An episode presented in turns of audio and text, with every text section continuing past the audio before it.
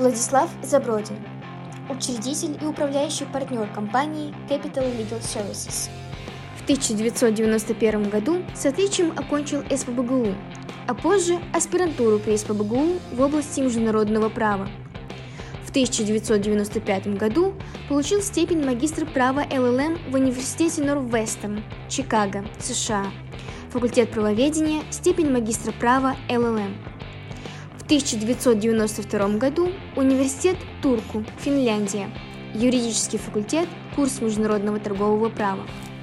Является председателем Российского комитета Международного совета торговых центров, членом Европейского консультационного комитета Международного совета торговых центров, членом исполнительного комитета Санкт-Петербургской международной ассоциации бизнеса. 1999 году стал учредителем и управляющим партнером компании Capital Legal Services, специализирующейся в таких областях, как корпоративное право, недвижимость и строительство, проектное финансирование и государственно-частное партнерство, антимонопольное законодательство, досудебное и судебное разрешение споров, трудовое законодательство и интеллектуальная собственность. До создания Capital Legal Services Владислав являлся руководителем юридического департамента компании Otis Elevator в России и странах СНГ, а также возглавлял предводительство юридической фирмы McDermott Will Emery LLC в Санкт-Петербурге. С 2021 года занимает должность вице-председателя Комитета по борьбе с бедностью и социальной дискриминацией IBA – Международная ассоциация юристов. The Legal 500 отмечает опыт и достижения Владислава Забродина в таких областях, как корпоративное право, слияние и поглощение, ГЧП и недвижимость в России. Владислав признан изданием The Chambers and Partners как выдающийся профессионал, eminent practitioner в вопросах корпоративного и коммерческого права.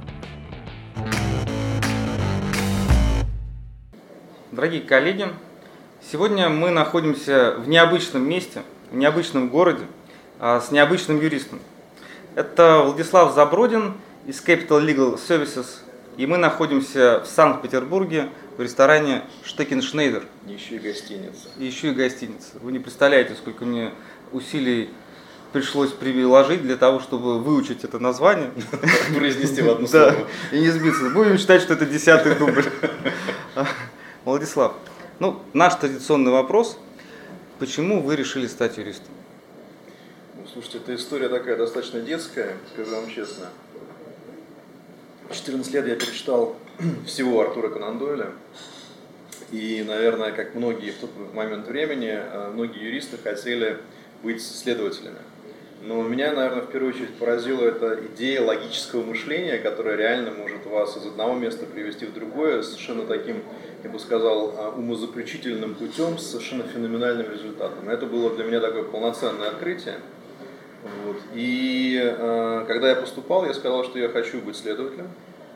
На самом деле, как я понимаю, я был не уникален в этом смысле.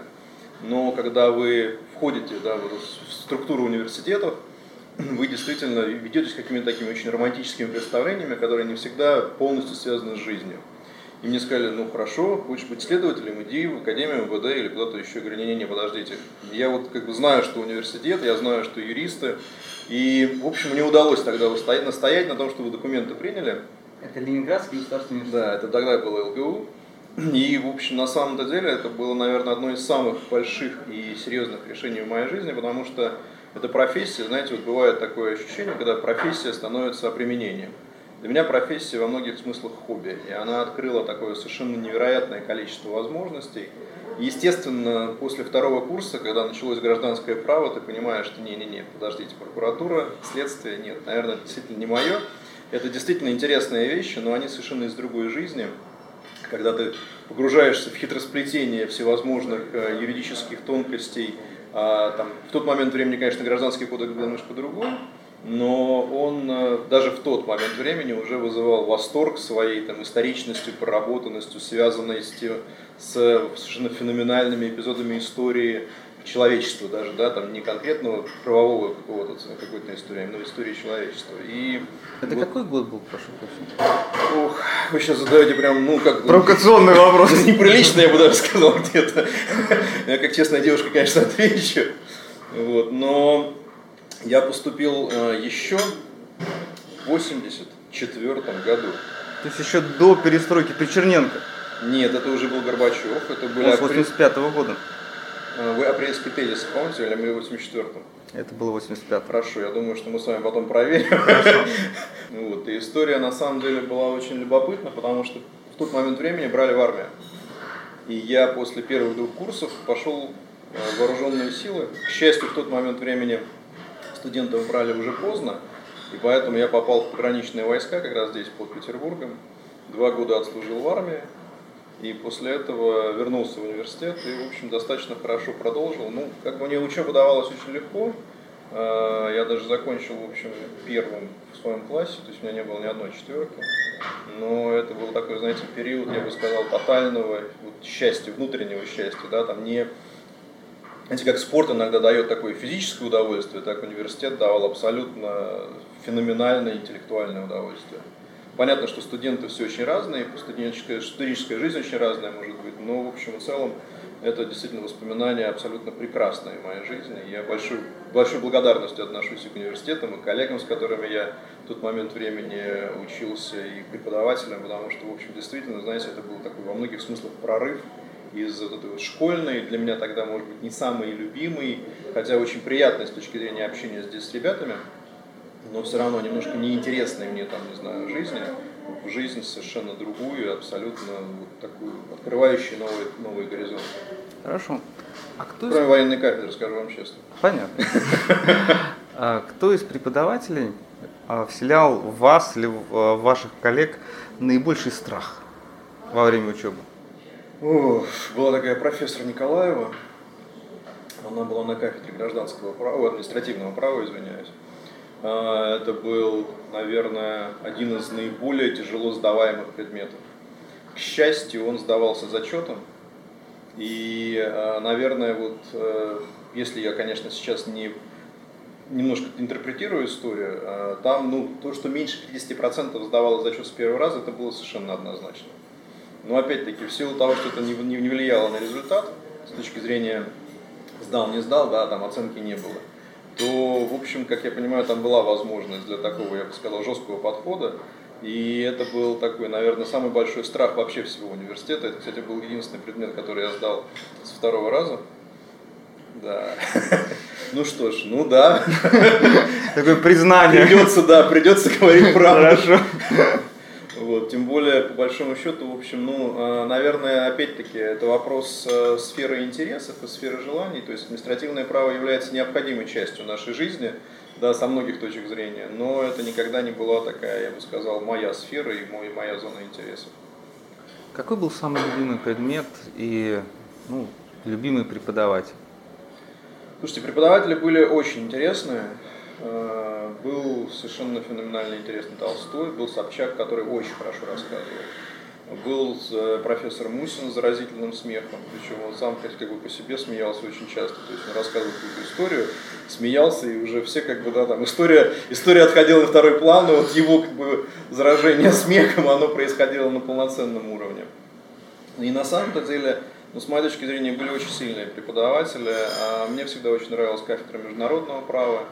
Я потом даже поступил в аспирантуру, но потом уехал учиться, и поэтому, как бы, честно говоря, не совсем дошел до той стадии, когда нужно было уже принимать решение, хочу я идти в науку или не хочу.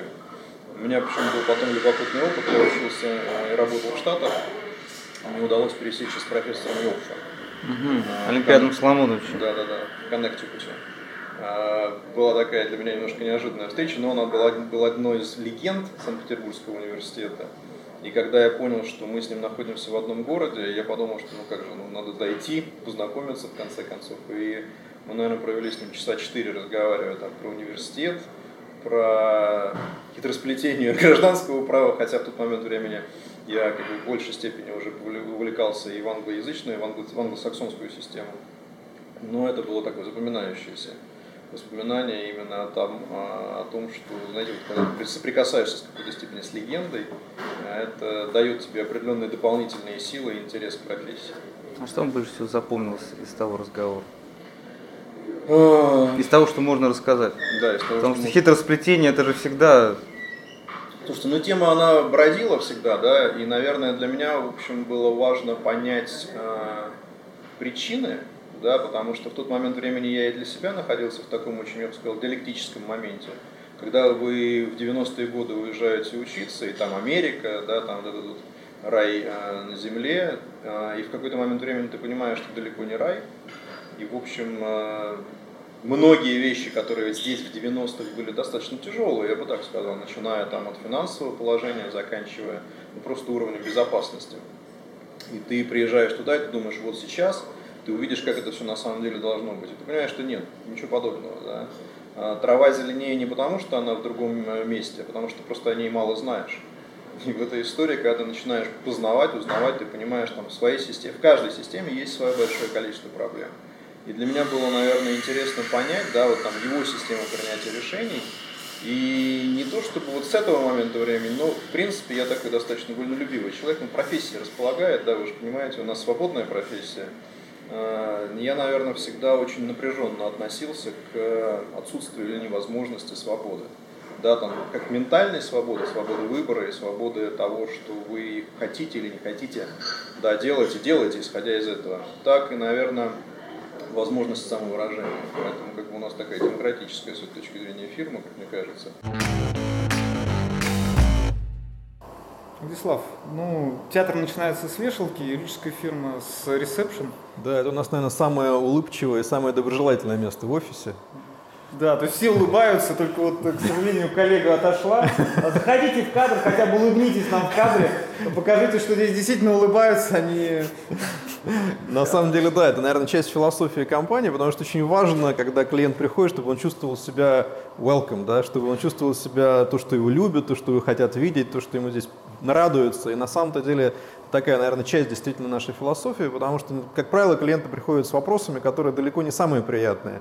Но какой-то такой, знаете, наверное, луч добра и смеха, да, вот он необходим для того, чтобы все-таки жизнь казалась столь неприятной, которой она как она может казаться. Хотя, в общем, ситуация сейчас, наверное, не менее, менее неприятная, а в принципе у нас очень много не судебных дел и не банкротств, у нас в первую очередь... То есть текущие какие-то? Ну, даже не текущие, мы всегда занимались проектным финансированием, мы занимались M&A, мы занимались иностранными клиентами, и тут немножко такое другая, может быть, э, ну, скажем так, система взаимодействия и система коммуникации в первую очередь была. Понятно.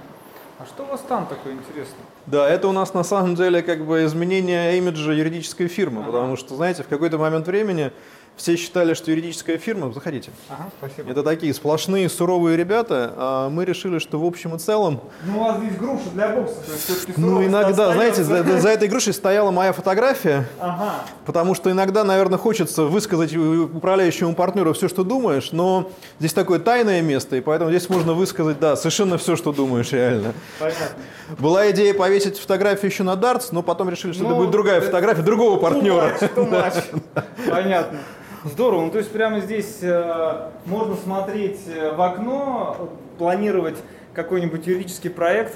Слушайте, здесь, как правило, народ собирается для того, чтобы немножко сбросить напряжение, поговорить, может быть, выпить чашку кофе, иногда, может быть, не только кофе, потому что, в общем и целом, бывают такие сложные дни, когда хочется просто ну, вот, немного отойти от всего.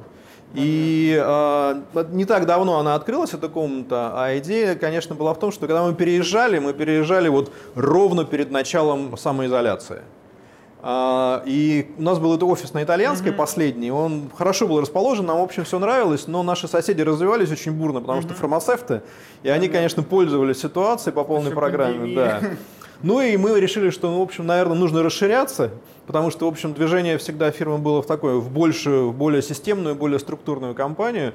Ну и мы переехали. Ну тут началась пандемия. Ну, в общем и целом, мы решили, что пока эта комната будет использоваться для целей такого релакса, угу. а дальше посмотрим, как это все будет развиваться. Понятно. Давайте немножко вернемся а, в конец 80-х годов. И хотелось бы ну, узнать ваше мнение о тех процессах, которые происходили в конце 80-х. Потому что у нас были интервью с людьми, которые как раз были в гуще тех событий, например, с Александром Петровичем Сергеевым. Он рассказывал свою версию событий, как он выдвигал Анатолия Александровича Собчака э, в депутаты э, съезда народных депутатов СССР там, и так далее. Вот что-то вам запомнилось как студенту, как человеку, который делал первые шаги в профессии о тех событиях, которые происходили в, э, Ленинграде еще тогда? Ну, мы говорим именно о конце 80-х. Конец 80-х, начало 90-х. Ну да, потому что для меня как раз этот период был весьма любопытный. Я вернулся из армии. Опять-таки, да, там в тот момент времени происходил такой немножко, я бы сказал, крах коммунистических ценностей. И да, первые вот эти вот э, положения совместных предприятиях с, комп с компаниями из социалистических государств, из капиталистических государств, они, в общем, срывали определенное сознание с точки зрения существующего гражданского кодекса и давали совершенно другую основу для того, чтобы, ну, скажем так, оперировать в бизнес-среде. Наверное, а, вот для меня все-таки 80-е а, это еще период учебы.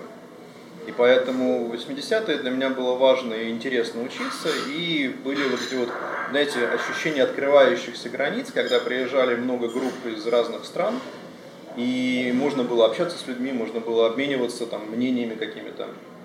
И была прекрасная совершенно программа по обмену с университетом Болони, куда мы потом ездили.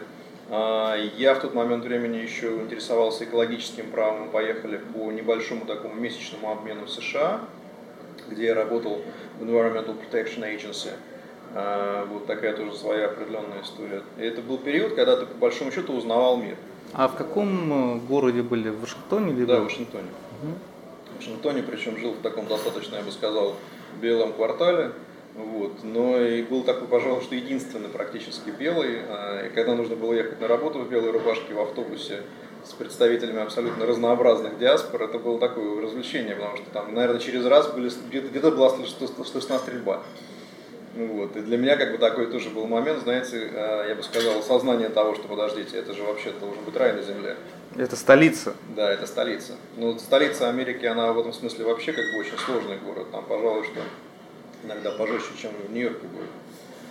Вот. И второй момент, который там был тоже очень такой любопытный, потому что Э, там была небольшая группа из э, студентов как раз из ПБГУ, ну, ЛГУ в тот момент времени.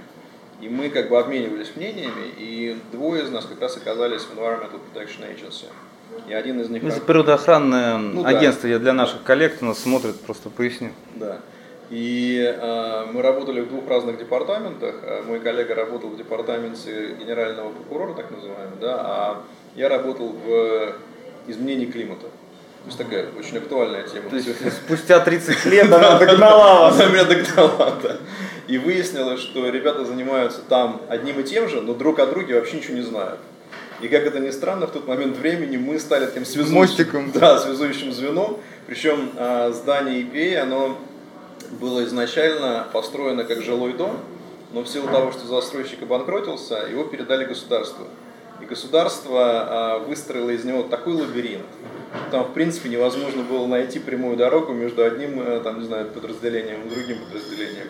И в итоге у нас получилось не просто связать два этих разных подразделения, но найти самый короткий путь, куда, где бы они могли к ним туда дойти. Поэтому, наверное, знаете, такое, может быть, смешное, но ощущение того, что вот как бы ты можешь поменять, может быть, по чуть-чуть, да, но можешь поменять мир независимо от того, где ты находишься. А 90-е, когда я уже начал работать, и я сначала был э, консультом, юрисконсультом на российском э, предприятии, назывался НУПО «Эскалатор». Я занимался там международным отделом, был в международном отделе. После этого я работал в таком очень небольшом частном предприятии. И потом ушел в датскую юридическую фирму, которая в первую очередь занималась телекоммуникациями. Ее сейчас, к сожалению, уже нету, но, наверное, вот в тот момент времени ты понимал одно, что рынок абсолютно пуст. То есть, иными словами, э, на рынке не было квалифицированного юридического обслуживания. То есть, в тот момент времени, ну, представляете, там, я закончил учиться в 91 году. То есть, те юристы, которые учились еще даже по моей программе, да, они учились по советскому праву. 91 год – это, по большому счету, вот начало изменений всего, причем очень серьезного изменения всего. И правовые изменения, они, как правило, опаздывают просто в силу того, что изначально меняется бизнес, меняются там э, вопросы, связанные с инфраструктурой обеспечением этого бизнеса, защитой этого бизнеса. И ты понимаешь, что вот поляна абсолютно голая, то есть на ней вообще никого нет. Но ты только вышел, да, ты только начинаешь набирать какой-то опыт и знания, и в этой ситуации для меня, наверное, вот это вот э, ощущение открытости границ, как внутренних, так и внешних, оно стало таким доминантным а, пониманием того, что в принципе происходит. И поэтому, когда я а, потом а, думал, возвращаться или не возвращаться, например, из тех же самых Штатов, было совершенно понятно, что здесь перспективы просто несопоставимы.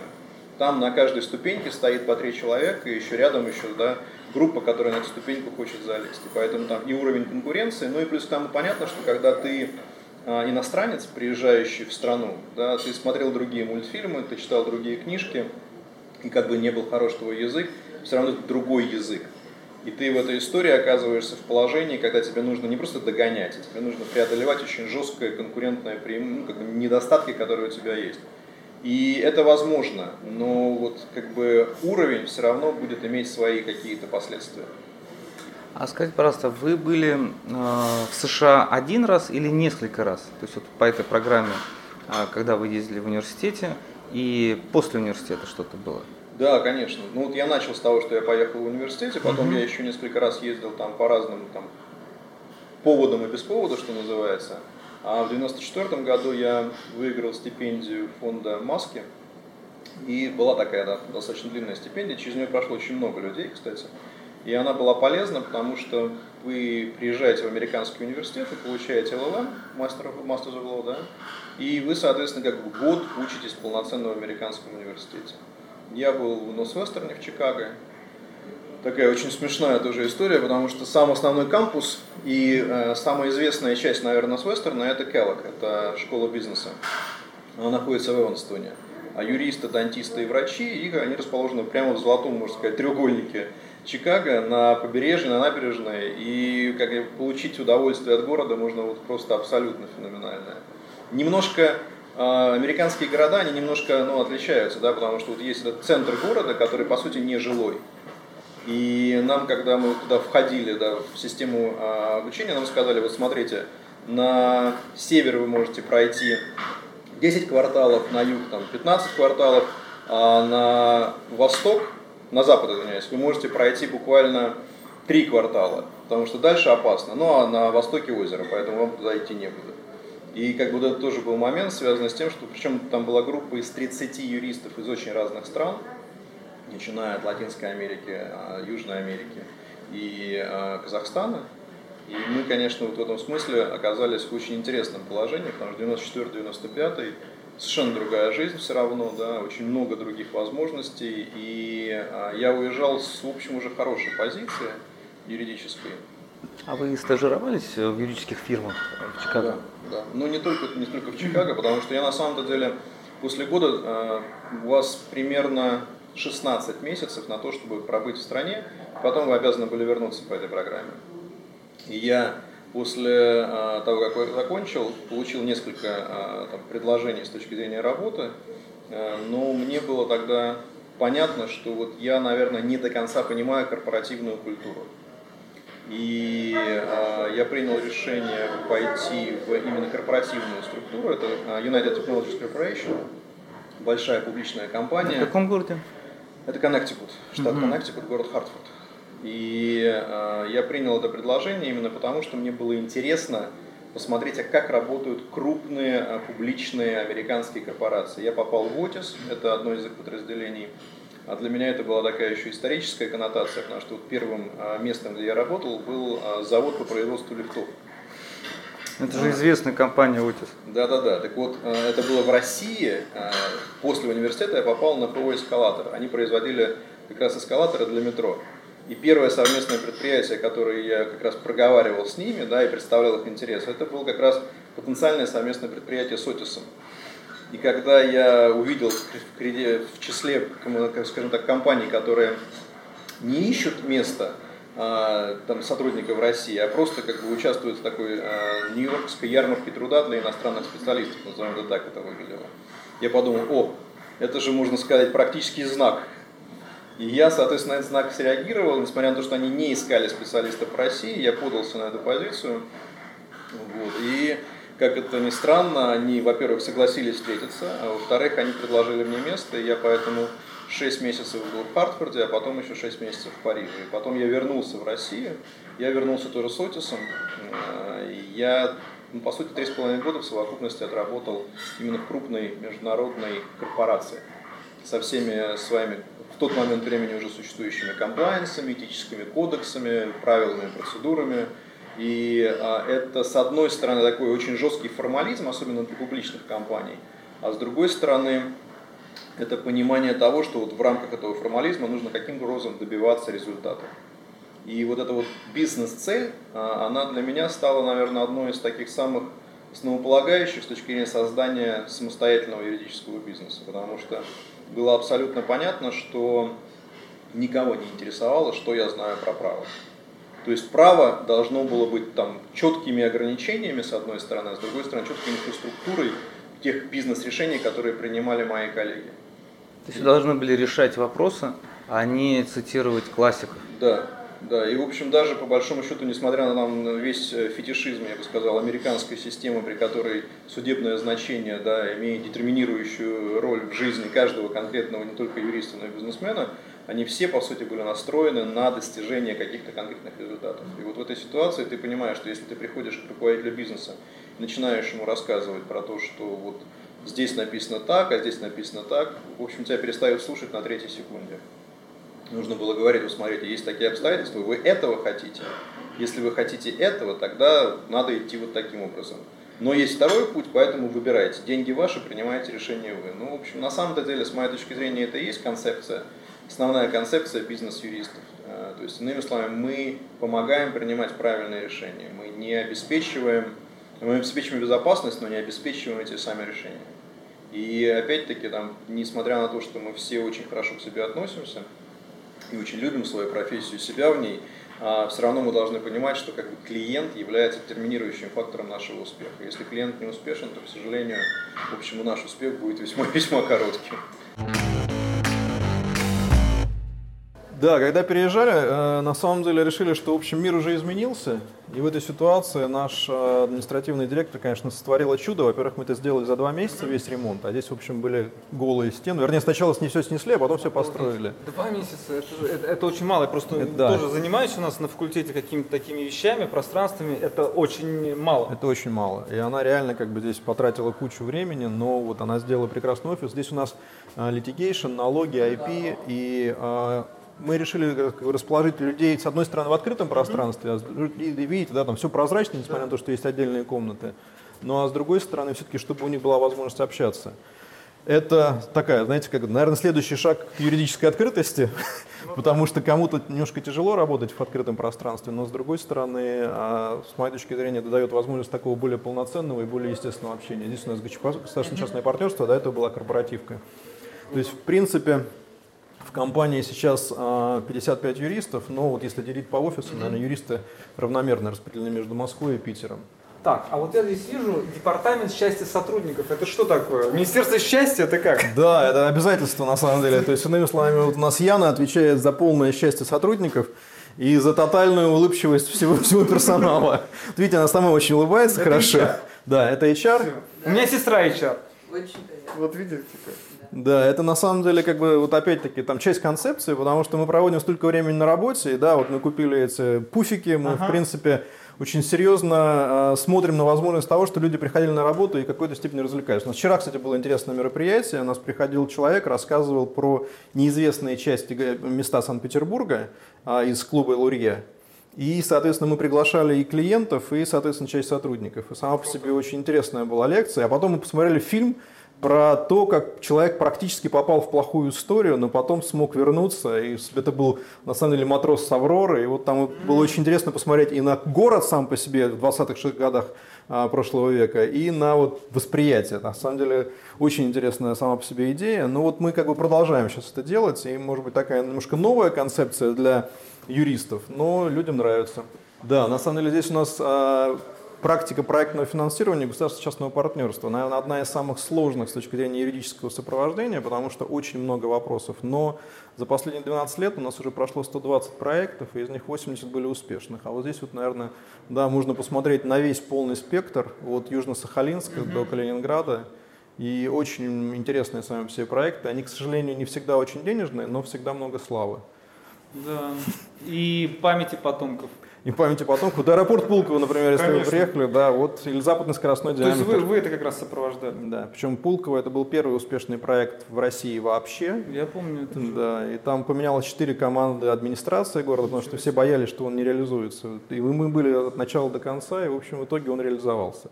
Да, это на самом деле как бы святая святых. Тайная комната. Да, встречи с клиентами, потому что понятно, что в этой комнате нет дверей, нет окон, вернее, дверь одна, да, нет окон, и она... Закроем сейчас дверь. И все, и здесь полная тишина. Называется она Африка. А, да, и да, то есть вот такая вот. да. Это да, в честь, в честь новых движений, которые существуют в мире. У нас было голосование, мы специально между коллегами голосовали, как ее назвать, и в итоге решили, что назовем ее Африка. Поразительно. То есть у вас здесь как раз можно сесть, э, Да, и- чтобы никто не подсмотрел, не, не подслушал и что-то. Да, к сожалению, в последнее время достаточно много, в том числе уголовно-правовой тематики, и она требует такой весьма высокой степени конфиденциальности. В каком году вы основали а, свою компанию?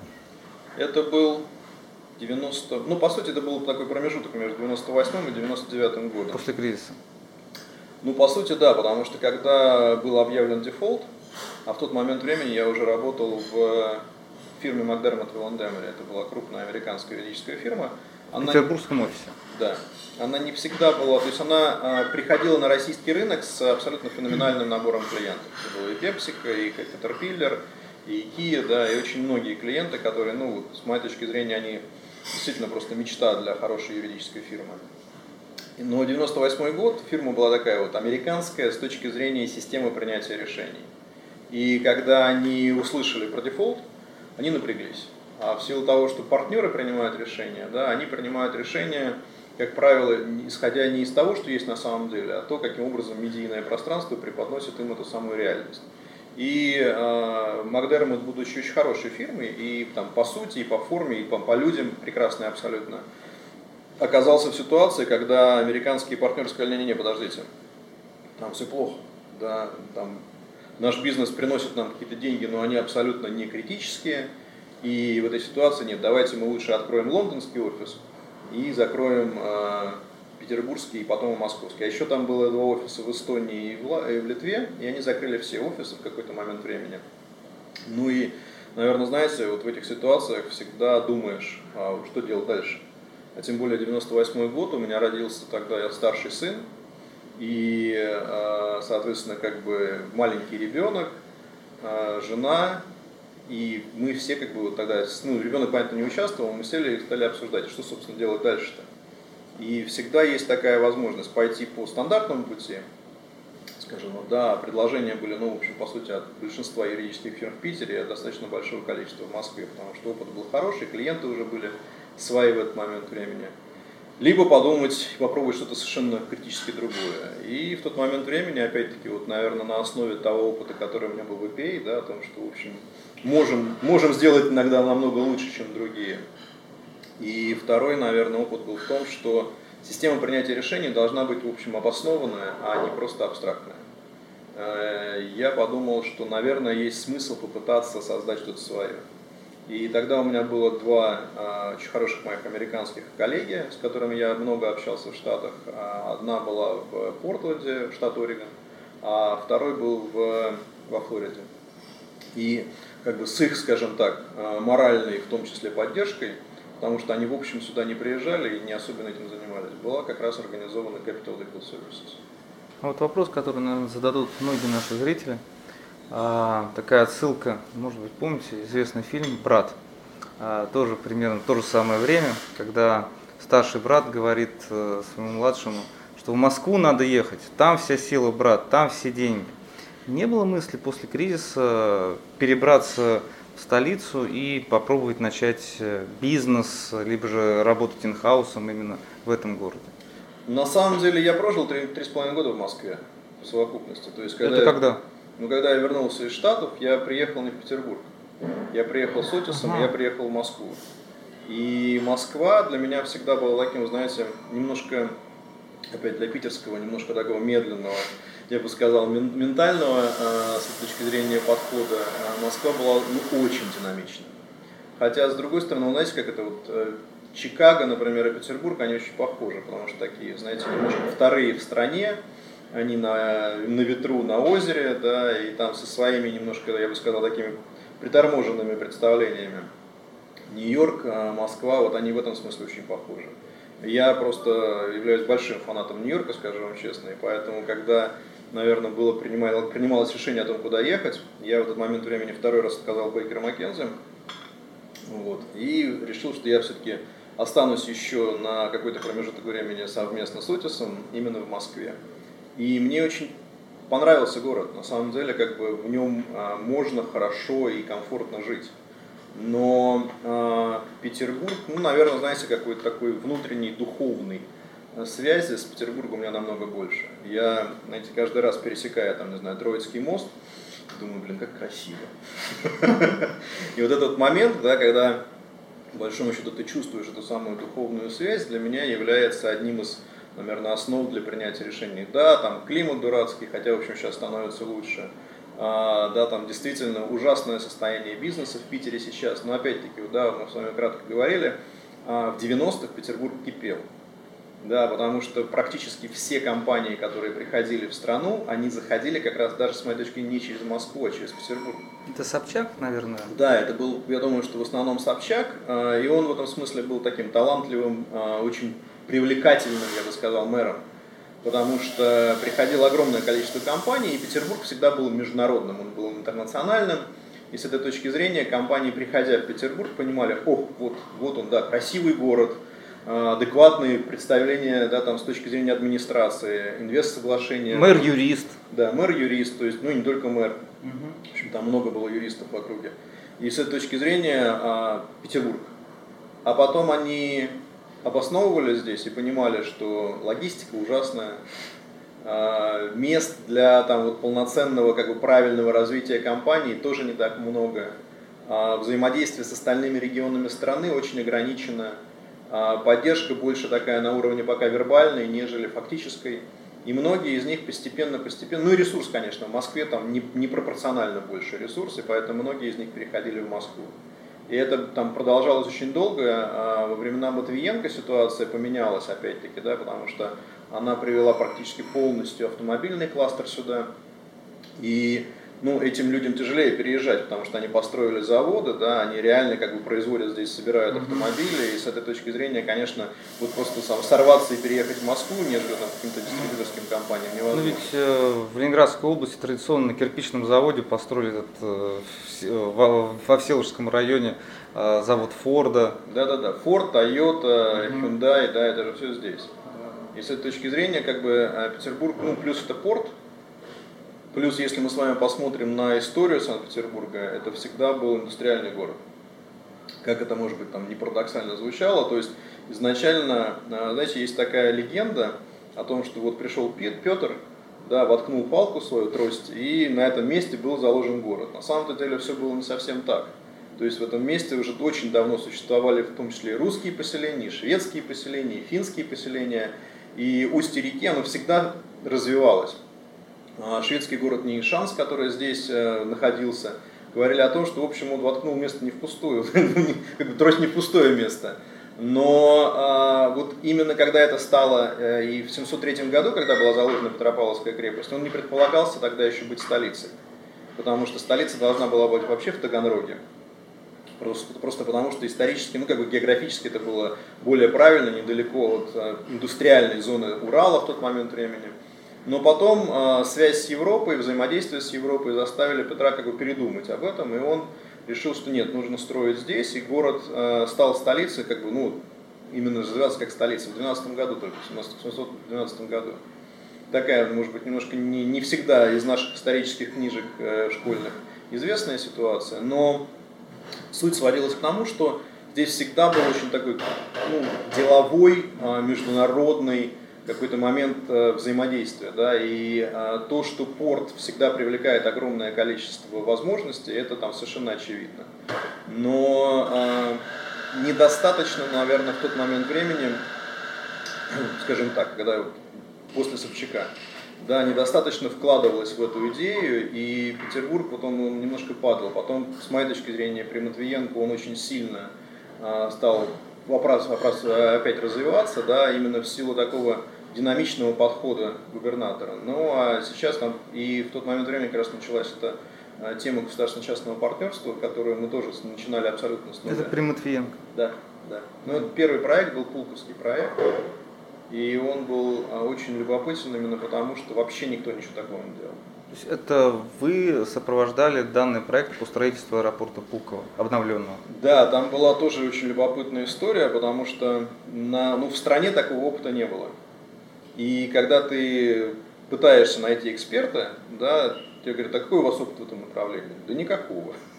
Вот. И, соответственно, как бы изначально в этом проекте были гиды, э, Гитлерой, э, не помню последнее слово, это французская юридическая фирма, которая очень хорошо себя зарекомендовала именно в частных проектах в Европе. Они пришли в город, они взяли себе очень большую территорию для развития, и, в общем, они были действительно хорошо известны в этой сфере. И тогда они создали первую концепцию этого проекта. А потом к нам пришли просто с запросом сделать вторую, второй opinion, да, second opinion по этому проекту. И мы абсолютно, ну скажем так, понимая хитросплетение огромного количества, э, скажем так, вещей, связанных с ГЧП, но вообще не понимая ГЧП и проектное финансирование в тот момент времени, мы, естественно, решили, что нужно э, взаимодействовать с кем-то действительно опытным, и мы тогда э, привлекли лондонский офис Дюйлевов, которые, к сожалению, потом почили в Бозе, но вот в тот момент времени очень хорошая была команда, и она сейчас просто тоже есть, но она просто разбежалась по разным другим офисам.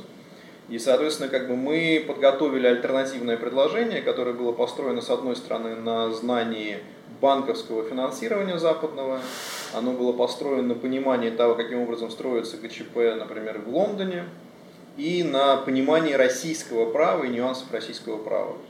И тогда, посмотрев на эту концепцию, да, город сказал, о, да, вот эта концепция нам больше нравится. И мы как бы, нам удалось выиграть этот конкурс, по большому счету, именно за счет того, что мы не просто абстрактно подошли к этому проекту, а сделали его таким приземленным, да, лежащим на земле с точки зрения возможности реализации. Но поменялось в городе а, четыре команды период, пока реализовывался этот проект. Четыре команды городские. А, понятно. То есть, иными словами, как бы, когда его изначально, а, ну, скажем так, объявляли... Это Яковлев? Нет, э, Валентина Ивановна оставалась все А, то время. есть Валентина Ивановна Матвиенко, да. затем Молчанов. Был Молчанов. Нет, это, смотрите, на самом деле, когда Валентина Ивановна начинала этот проект, она поручила одному из своих департаментов заниматься этим проектом с точки зрения его сопровождения. И проект был очень сложный, и, наверное, там на второй-третий месяц реализации этого проекта стало понятно, что там количество вопросов, которые возникают в процессе, это федеральная собственность, городская собственность, областная собственность, э, тарифы, авиационная безопасность, это стратегическая отрасль. То есть огромное количество проблем, которые были внутри. А, ну, скажем так, дает очень мало шансов на то, что проект будет реализован. И первая команда, которая была, которая была поручена заниматься этим проектом, сказала, не, ребят, знаете, мы немножко в сторону отойдем, посмотрим, как это все будет на самом деле потом. А, пришла вторая, третья, которые сказали то же самое. И уже в конце, когда было понятно, что проект действительно пойдет и проект действительно реализуется, а, вот в этот момент времени первая команда вернулась сказала, да, мы готовы уже его доводить, потому что мы уже видим, что у него есть какая-то какая финальная и ясная перспектива. Но проект был очень сложным, он длился, наверное, года три в совокупности.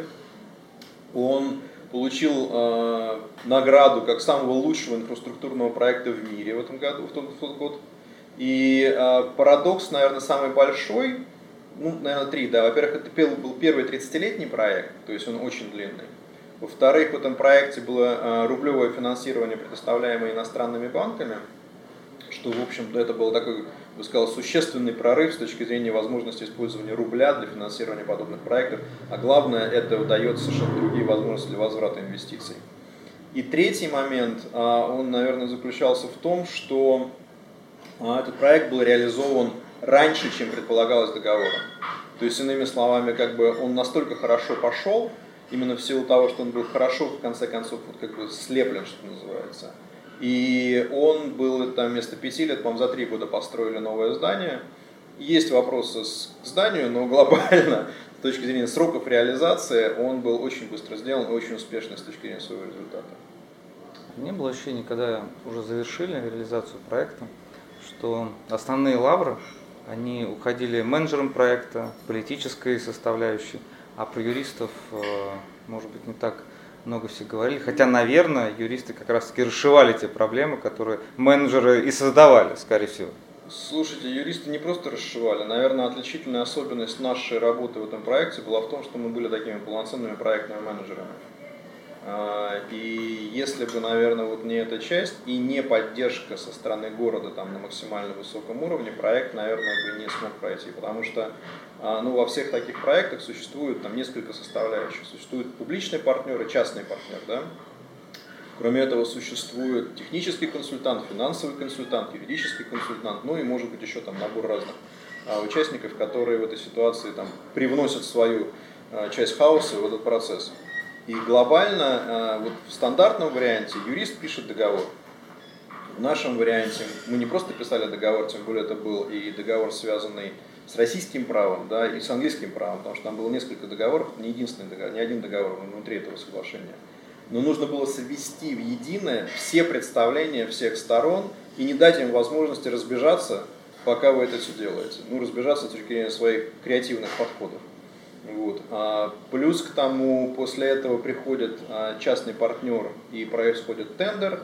После тендера вы, соответственно, выбираете победителя, и вы начинаете заново да, передоговариваться по очень большому количеству условий. То есть многие вещи уже зафиксированы, их изменить нельзя, но огромное количество условий происходит заново с точки зрения договора. И поэтому я бы сказал так, что, а, знаете, вот когда проект закончился, первое ощущение, и вот э, оно, господи, он закончился. Поэтому лавры в этой ситуации, наверное, это даже второй момент, э, который с этой точки зрения имеет меньшее значение. Потому что ты понимаешь, а у нас была очень сильная команда, которая выросла на этом проекте. И э, мой партнер Павел Карпунин, который занимался этим проектом э, полностью вот это, да, я думаю, что он там с одной стороны потерял огромное количество там, не знаю, нервных клеток на этом, но с другой стороны именно на этой почве стал, с моей точки зрения, лучшим ГЧП-юристом вообще в России на сегодняшний день. И это не единственный момент, да, но это отправная точка.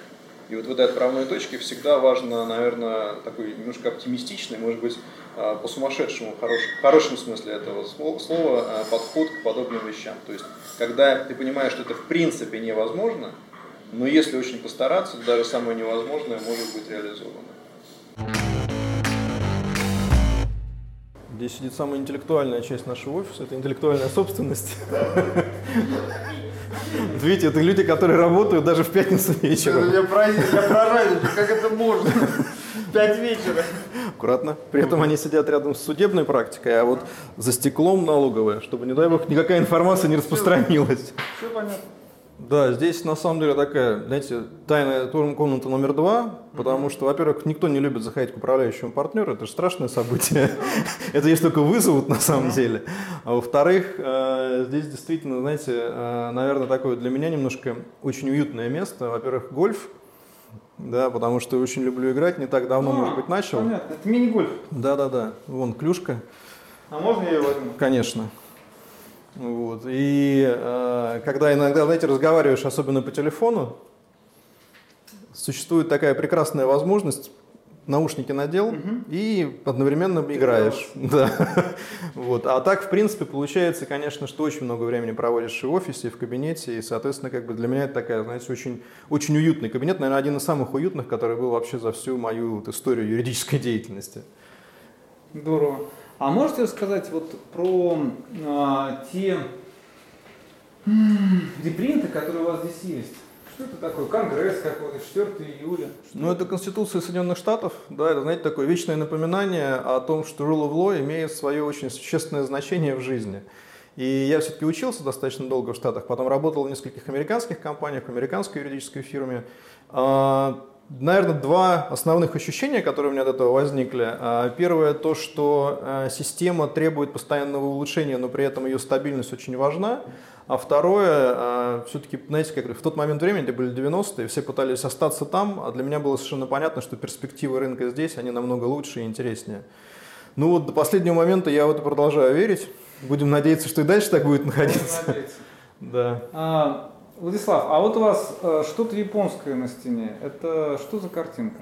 Это подарок, он очень э, такой, я бы сказал, сложный с точки зрения концепции, потому что это старояпонский, и перевод на самом деле носит очень неоднозначно. У меня просто очень хорошие э, контакты и друзья в Японии, они мне mm-hmm. подарили это такой как символ японского, э, ну скажем так, японской расположения, японской дружбы. Угу. Вот. А, Понятно. Ну я специально надел да. футболку из Токийского университета, поэтому Надеемся, что будем продолжать дружить с коллегами из Японии. Ну вы же понимаете, Япония это не просто другой остров, это вообще другой Другая, мир. Да, галактика, вселенная, да. как угодно.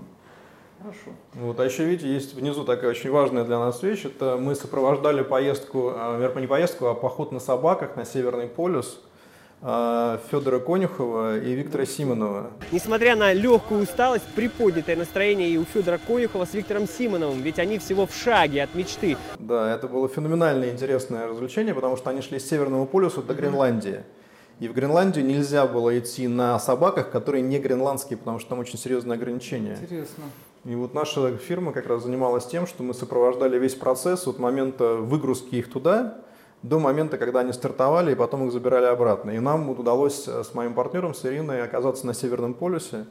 Это, конечно, феноменальное ощущение. Как адвокаты ездовых собак. Да, практически. У каждого было по 12 практически клиентов. Понятно. Это одна из, один из самых веселых клиентов, знаете, очень доброжелательные, милые. Преданных. Отлично. Вот. Но сама по себе поездка была очень запоминающаяся, наверное, такая одна из наиболее интересных. Ну, вот армия и звездовые собаки. Здорово. А вот такие проекты, как э, Пулково, другие, они расширяют вашу будущую клиентскую базу, то есть они позволяют привлечь клиентов, либо же вы привлекаете клиентов через другие средства, не знаю, SMM, у метро ходят люди. Да, я вот я говорю, что вы не видели, там буквально около здания, где мы сегодня с вами сидим, там такой человек в виде гамбургера, это вот про нас. Это шутка, надеюсь. Ну да, вы знаете, в каждой шутке есть доля шутки. На самом деле а, разные сферы очень по-разному работают. Потому что, например, в сфере государственно-частного партнерства количество игроков очень ограничено. И э, с точки зрения юристов, и с точки зрения клиентов в первую очередь. Поэтому все друг друга знают абсолютно. И там очень быстро можно репутацию с одной стороны построить, с другой стороны потерять. Поэтому, наверное, вот в этой сфере а, особо никакой ни рекламы, ни там дополнительной информации не нужно. Просто когда тебя видят на противоположной стороне стола, и то, как ты работаешь, и то, за счет чего ты добиваешься результата, да, там, в следующий раз тот же самый человек придет к тебе и скажет, слушай, давай поработаем по этому проекту вместе. И, а, наверное, вот там за всю мою историю это был такой наиболее эффективный способ привлечения клиентов. А, при этом, например, а, я там, для себя знаю, что мне намного комфортнее просто, когда я общаюсь. То есть иметь возможность да, там, получить доступ к лицам, принимающим решения, просто поговорить, э, ну, там, не знаю, очень высокий возврат на это время. При этом я знаю, что есть люди, которые совершенно так не могут работать, у них по-другому выстраивается система. Но вот с моей точки зрения, мы с вами все-таки действительно в очень свободной профессии, либеральной, я бы так сказал. И с точки зрения вот этой вот свободной профессии у каждого есть свой путь. Если кто-то хорошо пишет в соцсетях, и это является основанием для привлечения клиентов, так прекрасно. У нас, наверное, основная сложность с точки зрения клиентов была в том, что вот там как раз вот до пулковского проекта а у нас 90 плюс проектов, э, процентов клиентов были иностранные компании. А тут всегда очень сложно, потому что иностранные компании привычно работают с иностранными юридическими фирмами. То есть конкуренция, а, в два раза сильнее. А, поэтому ты должен быть либо лучше, ну вот дешевле, это тоже, конечно, работает, но не всегда, потому что должен быть приемлем на уровне штаб-квартиры. А вот за счет чего быть приемлемым на уровне штаб-квартиры, это уже следующая категория вопроса. Да? То есть, иными словами, ты должен пробиться в список авторизованных поставщиков, и тогда местные юристы, как правило, все решения принимаются на уровне изначальной штаб-квартиры, тогда они могут использовать э, там, твои ресурсы для каких-то конкретных целей. И вот этот момент, он для, для нас всегда был самым сложным, потому что, наверное, э, принятие решения о привлечении российской локальной юридической фирмы, это всегда риск того, кто это решение принимает. То есть, если вы привлекли крупного иностранного игрока, и если он ошибся, то виноват он. А если вы привлекли любого российского игрока, и он ошибся, то виноваты вы. Это такая позиция, ну вот in-house counsel, я просто ее прекрасно знаю, просто в силу того, что я прошел этот путь. А, при этом я абсолютно четко знаю, что вот там даже в мою бытность а, человеком, отвечающим за весь, а, там, скажем так, ну, бывший Советский Союз для Отиса, я понимал, что есть вещи, в которых действительно нужна крупная системная структурная поддержка, а есть вещи, которых, а, ну скажем так, иностранный клиент, иностранный консультант может быть просто на порядок хуже. Ну, просто сейчас, э, скажем так, границы стираются. Очень крупными стали российские фирмы, а, в иностранных фирмах практически не осталось иностранных юристов, поэтому здесь я бы сказал немножко другой подход сейчас. Но глобально вопрос тот же. Да, там вы, а, скажем так, защищаете зону риска принятия решений или не защищаете зону риска принятия решений в первую очередь для внутреннего юриста компании. Если вы защищаете, если он вам верит, если он знает, как вы работаете, если у него с вами сложились определенные системы взаимоотношений, и он в этой ситуации имеет право взять на себя этот риск, и он готов его взять, тогда а, ну, я не вижу, честно говоря, большой разницы сейчас между Ильфом и Рульфом. Потому что, ну вот эта разница уже... Нет, понятно, что существуют разные компании, рынок в принципе очень по-разному делится, но глобально разницы в качестве услуги, я думаю, что нет. Хорошие Рульфы работают, ну, если так скажем, а, с моей точки зрения, лучше, чем а, плохие ильфы, и далеко не хуже, чем хорошие ильфы.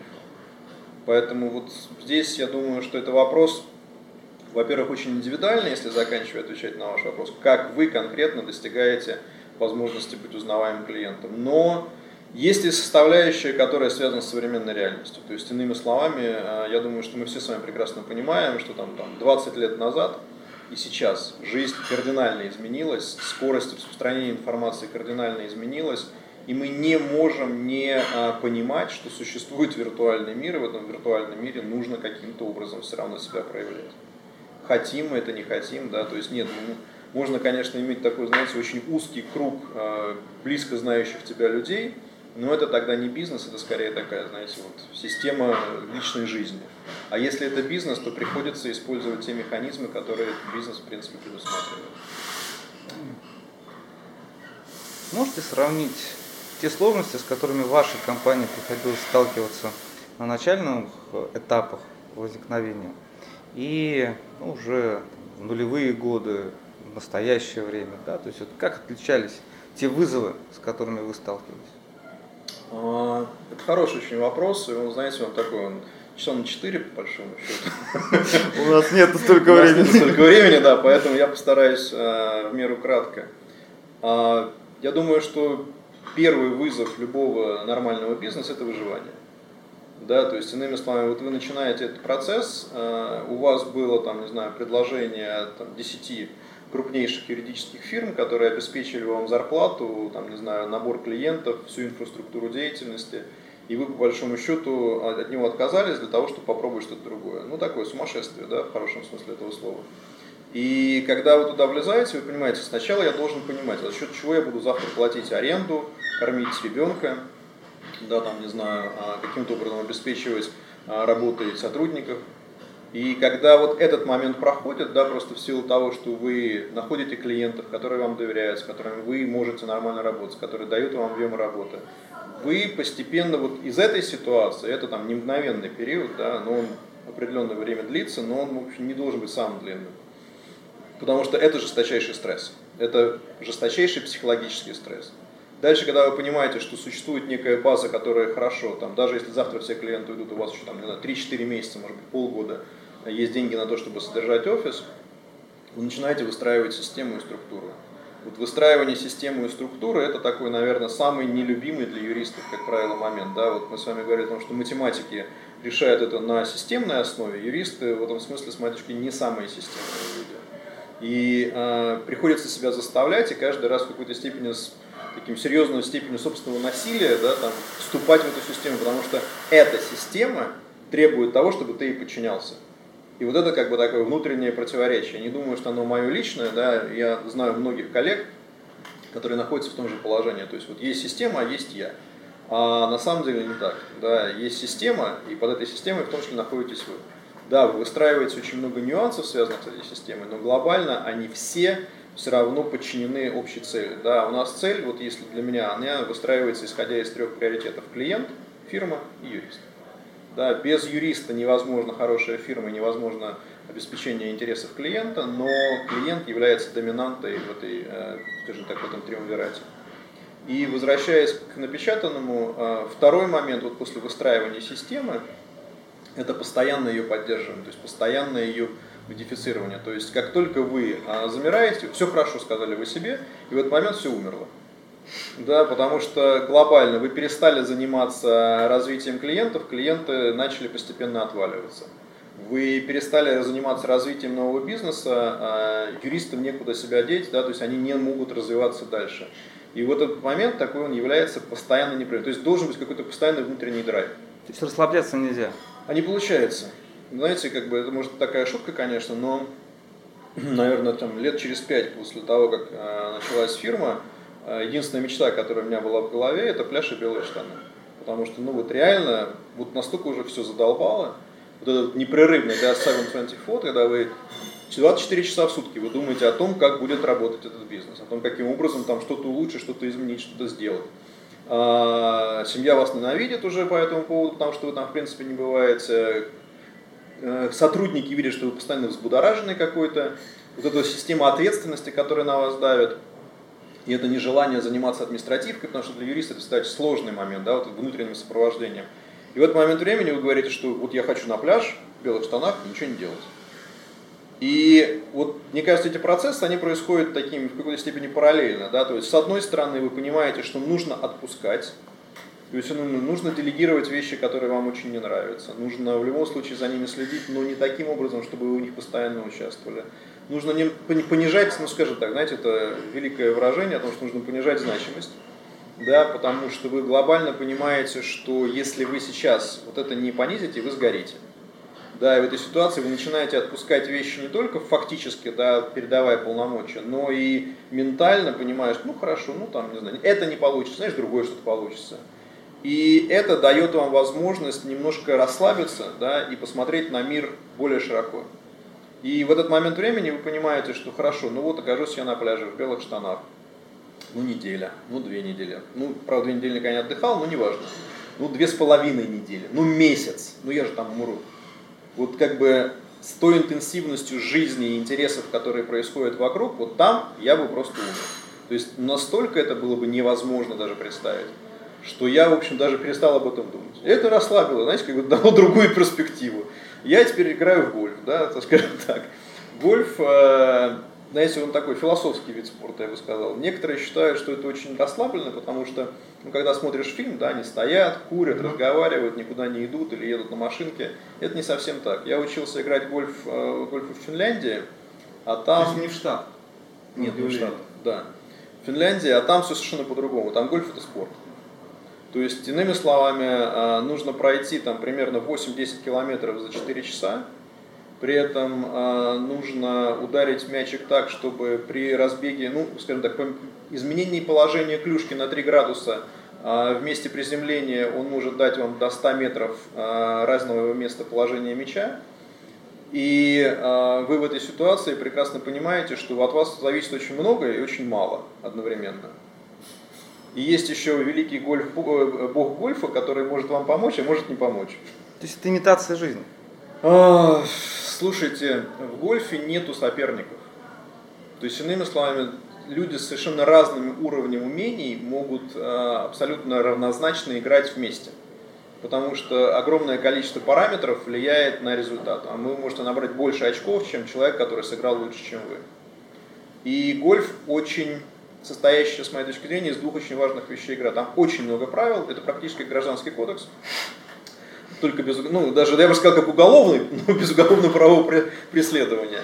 А второй момент, а, гольф построен на этике и а, честности. Это, может быть, не всегда а, хорошо еще понимается вот в Российской Федерации, да, просто у нас жизнь немножко другая. Но глобально это то, чему тебя учат в, там, в школе гольф, ну не в школе гольф, там, во время игры в Финляндии, то, чему тебя по большому счету каждый раз э, учат, когда ты играешь, там, не знаю, в Америке, в Англии, где-нибудь еще. То есть, иными словами, как бы ты не можешь себя обманывать. То есть ты можешь а, там приписать какое-то количество ударов, да, ну вот просто, ну как же, ну, на деле, или просто не сосчитать правильно. Но глобально ты все равно проиграешь сам себе. Потому что ты не играешь против соперника, ты играешь против самого себя. Если ты хочешь улучшаться, то тебе нужно в этой ситуации быть честным по отношению к себе. И это такой очень серьезный момент, который, с моей точки зрения, предопределяет, ну, там, например, мою, мое увлечение этой игрой. Потому что ты, во-первых, понимаешь, где правда, а во-вторых, ты действительно, знаете, это, это не вопрос расслабления, это вопрос правильной динамики. Потому что когда ты приходишь вот после этих 18 лунок, а, и ты мокрый, недовольный, а иногда там, счастливый, но вот ты полноценно приходишь, ты понимаешь, что ты совершил какое-то закрытие, да, сегодняшнее, завтра будет другое. Ну вот в работе для меня это во многих смыслах то же самое. То есть очень многие вещи для меня, по крайней мере, ментально корреспондируются. И я повторяю, это не расслабленная игра, это очень быстрая и динамичная игра, если в нее правильно играть.